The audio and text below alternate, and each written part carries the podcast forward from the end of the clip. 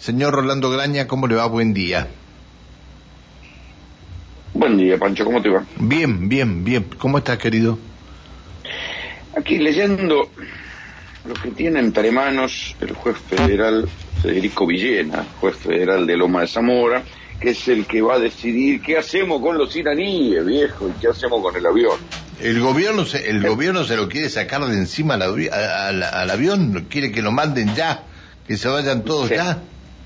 Sí, pero me parece que el avión va a quedar acá y me parece que a la luz del informe este algo le van a tener que hacer al iraní. ¿Por qué te digo esto? Porque hasta ahora lo que había era voceros de voceros, ¿viste? La embajada de Estados Unidos no había hablado oficialmente, había comunicado muy tibio, eh, todos se habían habían dado así una cosa muy muy elíptica, lo que había era así furiosos of the record.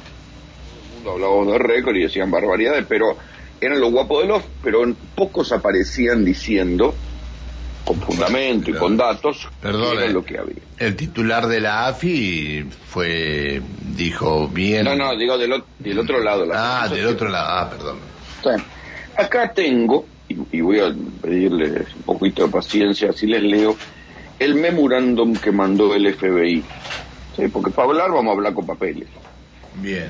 Entonces, Dice el memorándum del FBI, es de la oficina del agregado legal de la Embajada de los Estados Unidos en Buenos Aires, dirigido al juez Villena, y el agregado legal, que se llama Ricardo Hernández, agregado legal de la Embajada de los Estados Unidos, dice,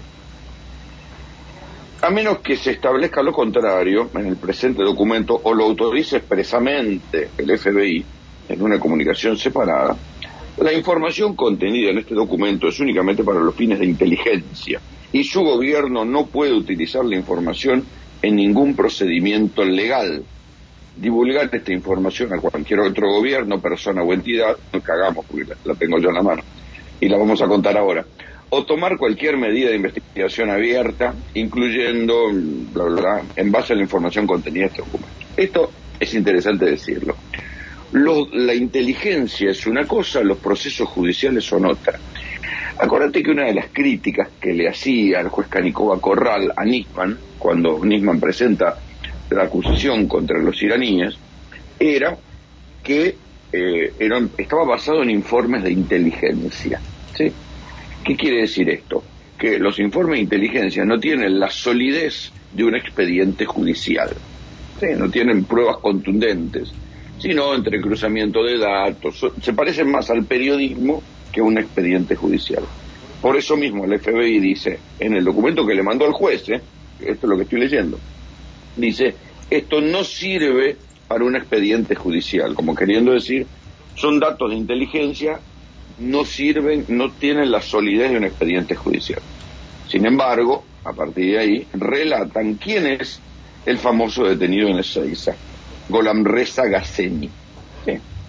Bueno, dice que Golamreza Gasseni, trataré de no aburrirlo mucho con los nombres.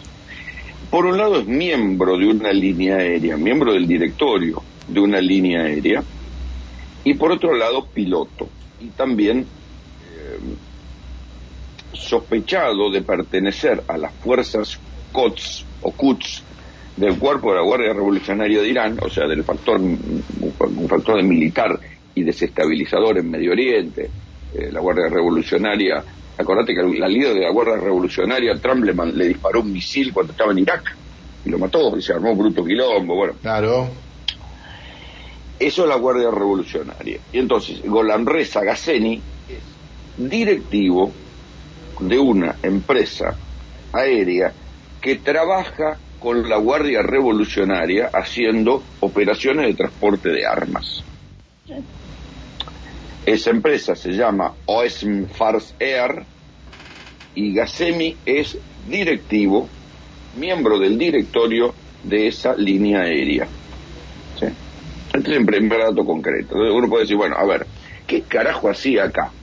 Un tipo que es un directivo de una línea aérea en Irán, y ser un directivo de una línea aérea en Irán no es poca cosa, digo, estamos hablando de un tipo que debe ganar un sueldo de fortunas, piloteando un avión. Bueno, pero le estaba, le estaba dando instrucciones a, a los eh, venezolanos. Era un Esto instructor lo- de vuelo. esto es raro. Esto es, raro. Esto es lo que dijo el, el titular de la AFI. Por eso te digo, acá esto es raro. Acá se termina la cuestión de si es ese o si es un homónimo. Es el FBI que está diciendo, es el mismo tipo. ¿Sí? Es decir, miembro del directorio de esta empresa y ya empieza a hacer algo raro. El problema es lo que te digo siempre, que con cosas raras no se hacen acusaciones. O sea, hay sospechas. La sospecha, hasta convertirse en acusaciones, es otra cosa.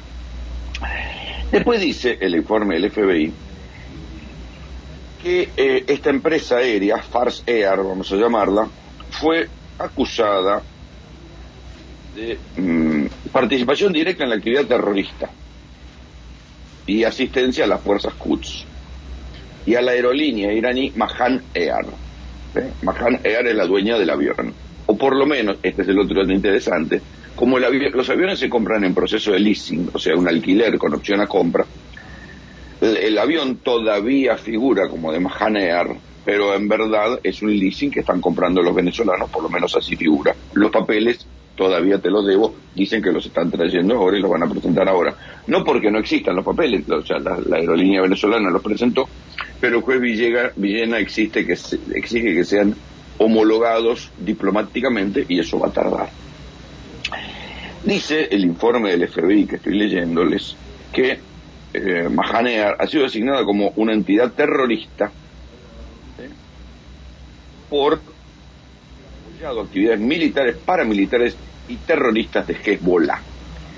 Hezbollah es el, un grupo que integra el gobierno del Líbano, un grupo militarizado, paramilitar, que integra el gobierno del Líbano, no es el ejército formal del Líbano, y dice que eh, con aviones de Mahanear, cuyo directorio integra eh, se hicieron entrenamientos en el Líbano de más de 3.000 combatientes y que se brindaron apoyo entre 100 y 200 millones de dólares al año. Después dice que el 13 de octubre de 2017 se le eh, empezaron las sanciones a las empresas aéreas, a estas empresas aéreas. Insisto, son dos. Una es Mahanear y la otra es su controlante, fuerza que se llama, ya les digo cómo. IRGC. Se no. llama, exacto. No, no, esa es la Guardia Revolucionaria. Ah, esa es la Guardia Revolucionaria. Sí, la, la, Guardia Revolucionaria. El quilombo que tengo el nombre. Mahanear y Fars. O sea, hay que tomarse el tiempo porque justamente... Ah, lo que, que pasa es que... No, no, no, no, no. Es otra quieren cosa. disimular su actividad utilizan nombres complicados. Es otra cosa que te, lo que tengo, sí. Después dice, explica largamente cómo están las, las sanciones y por qué. Y dice, el 20 de octubre de 2011 se sancionó a Mahanear por proporcionar apoyo financiero, material o tecnológico a la Guardia Revolucionaria. Dice que la otra empresa aérea opera vuelos de carga bajo cobertura civil y los utiliza para contrabandear armas y equipos sensibles de Irán a Siria. Y ahí dice todo esto. El sí. FBI agradece su servicio por continuar con operación como esta, bla, bla, bla. Sinceramente, Ricardo Hernández, el hombre, el agregado jurídico de la Embajada de Estados Unidos de América en Buenos Aires. Así las cosas, hay, o sea, ya no hay duda sobre la identidad. ¿Sí? Por eso te decía, bueno, sí, sí, hay sí, que discutir dos cosas. Primero el delito. Entonces lo que se ve es que vinieron los iraníes con este avión, pero no está claro qué hicieron. Bueno, pero Entonces, no trajeron no trajeron repuestos para una empresa que le arma eh, este, una parte Sí. de la carrocería a Volkswagen y eran Sí. todos repuestos, venían otras cosas más ahí.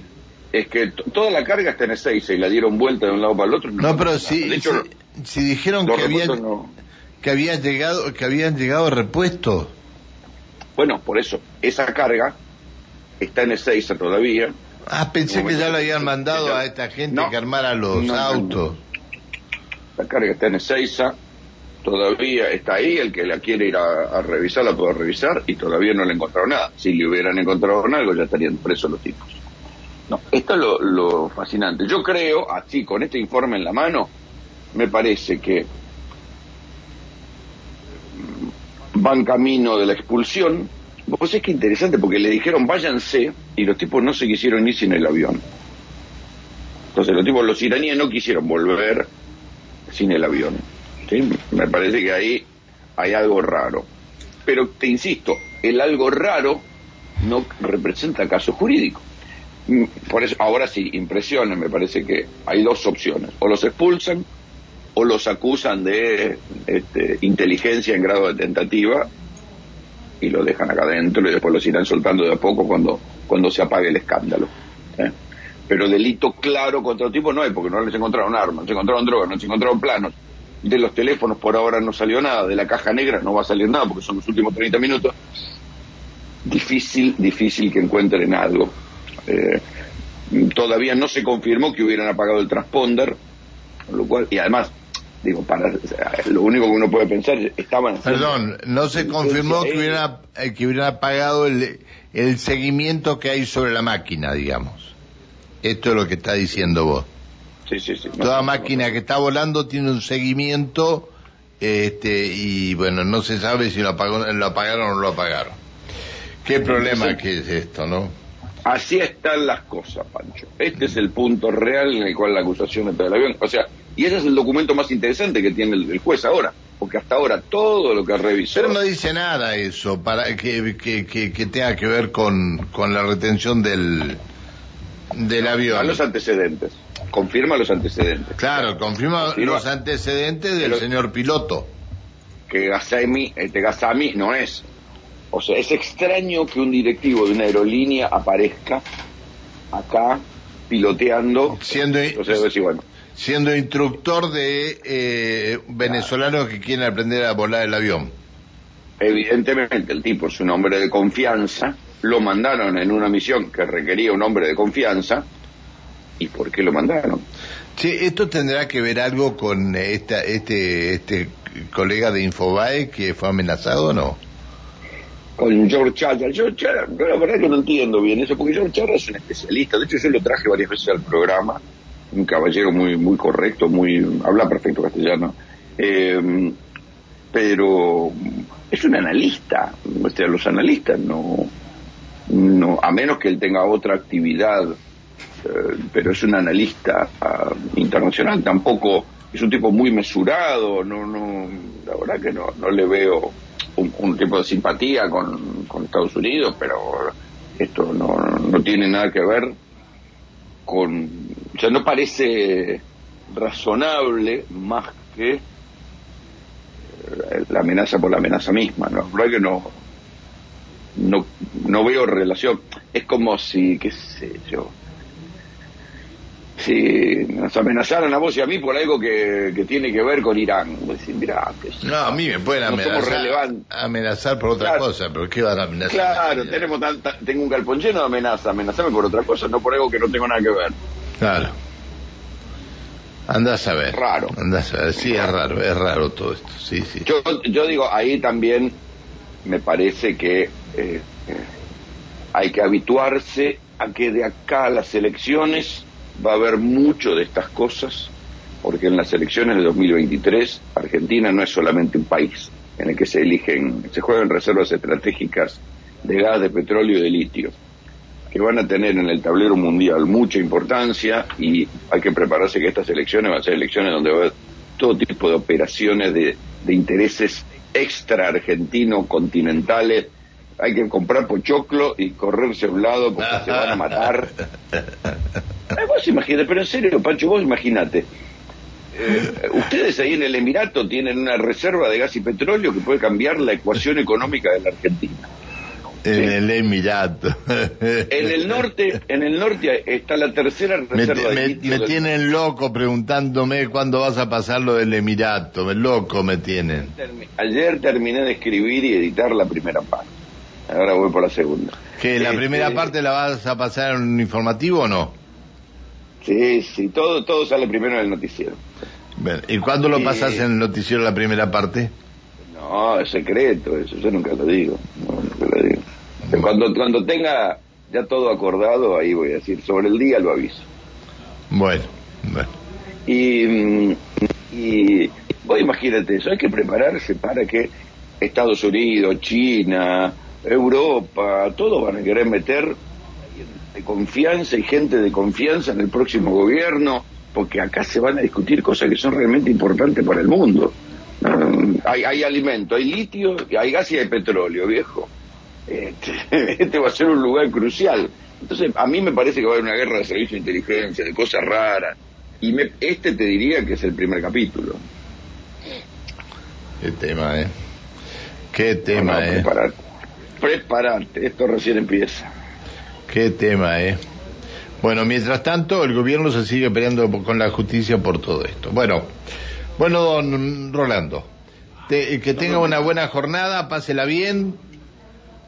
Gracias, Pancho. Nos encontramos mañana. Cuídate. Chao, querido. Chao, hasta mañana. El señor Rolando Gaña. 7 de la mañana, 56 minutos en la República Argentina. Eh, pausa. Vamos, dale, dale.